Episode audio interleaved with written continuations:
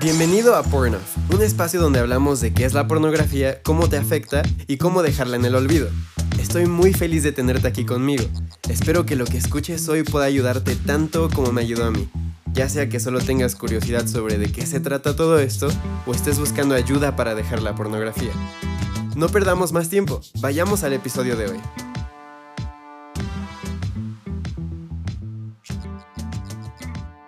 Hola, hola, bienvenidos a el primer episodio en el que vamos a narrar y hablar de un artículo de Fight the New Drug, que es una organización de Estados Unidos que está en contra de la pornografía, pero que está recopilando muchísima información científica y con psicólogos y historias de personas, muchas cosas. Son increíbles, si quieres checarlos, si quieres ver su página, te la voy a dejar en la descripción y también el link de este artículo para que lo puedas leer si quieres.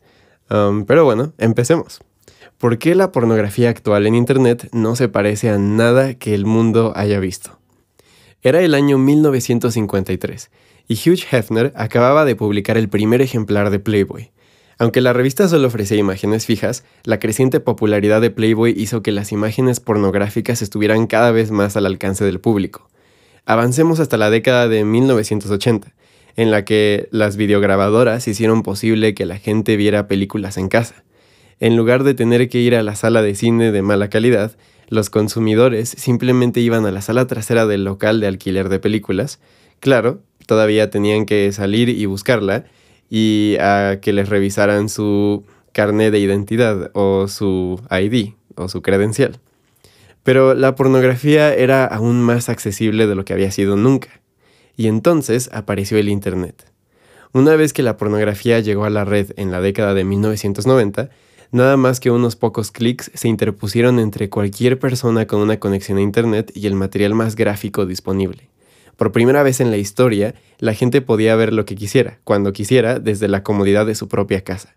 Si a esto le añadimos la aparición de los teléfonos inteligentes o smartphones, una década más tarde, el boom de la pornografía estaba más disponible, accesible, asequible y anónimo que nunca. La pornografía en línea era un gran negocio, como nunca se había visto en el mundo. La pornografía en la era de Internet. Hoy en día los sitios de pornografía reciben más tráfico en los Estados Unidos que Twitter, Instagram, Netflix, Pinterest y LinkedIn juntos. Pornhub, uno de los principales sitios de pornografía del mundo, afirmó que en 2019 tuvieron 42 mil millones de visitantes, con 39 mil millones de búsquedas realizadas. Eso supone 115 millones al día, casi 5 millones a la hora y casi 80 mil al minuto. Y eso es solo en un sitio web. Para ponerlo en perspectiva, en el tiempo que tardas en leer o escuchar este artículo, ese único sitio de pornografía habrá registrado más de 200.000 visitas, según sus propias estimaciones. En cuanto a las subidas de 2019 al sitio, Pornhub calcula 12.500 GB por minuto, lo suficiente para llenar las memorias de todos los teléfonos inteligentes o smartphones del mundo. En conjunto, los cinco principales sitios web de pornografía del mundo suman más de 6.000 millones de visitas al mes casi una al mes por cada habitante de la Tierra.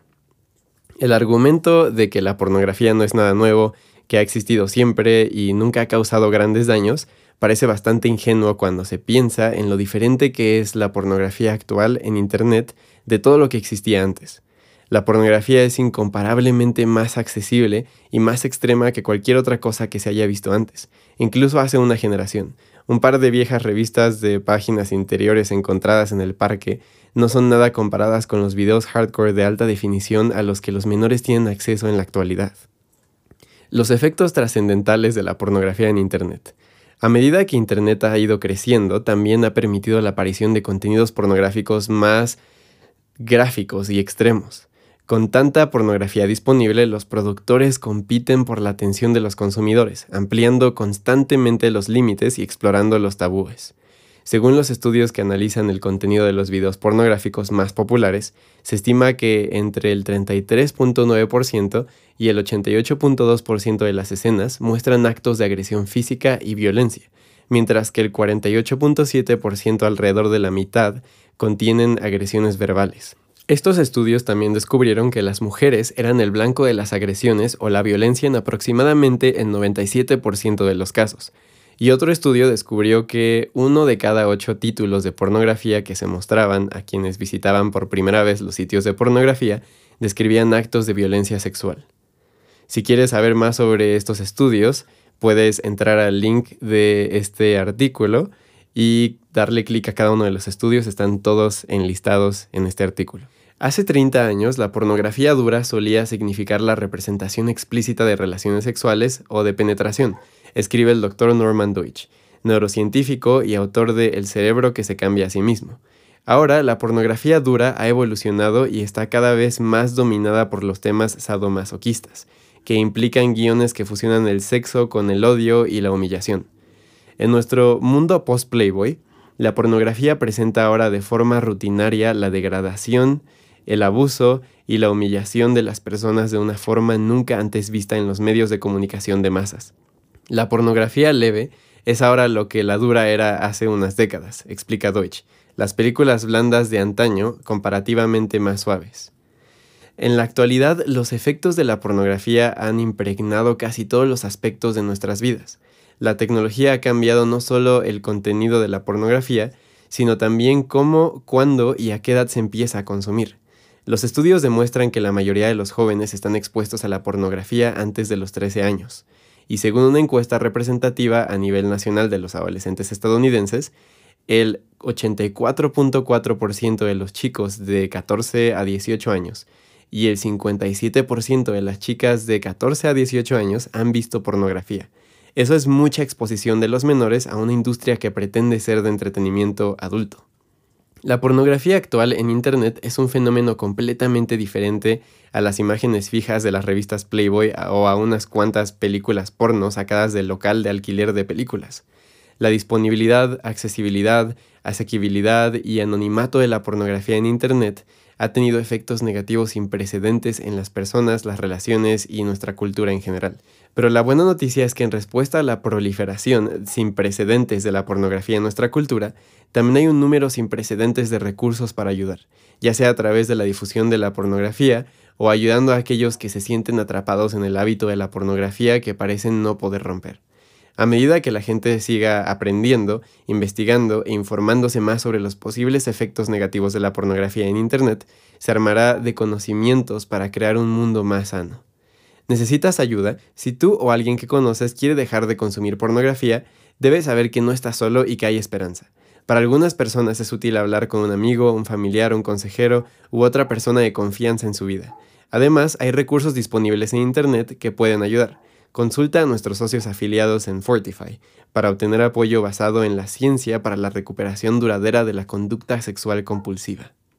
Y ahí termina este artículo que la verdad me encanta. Tiene mucha información muy impactante, la verdad.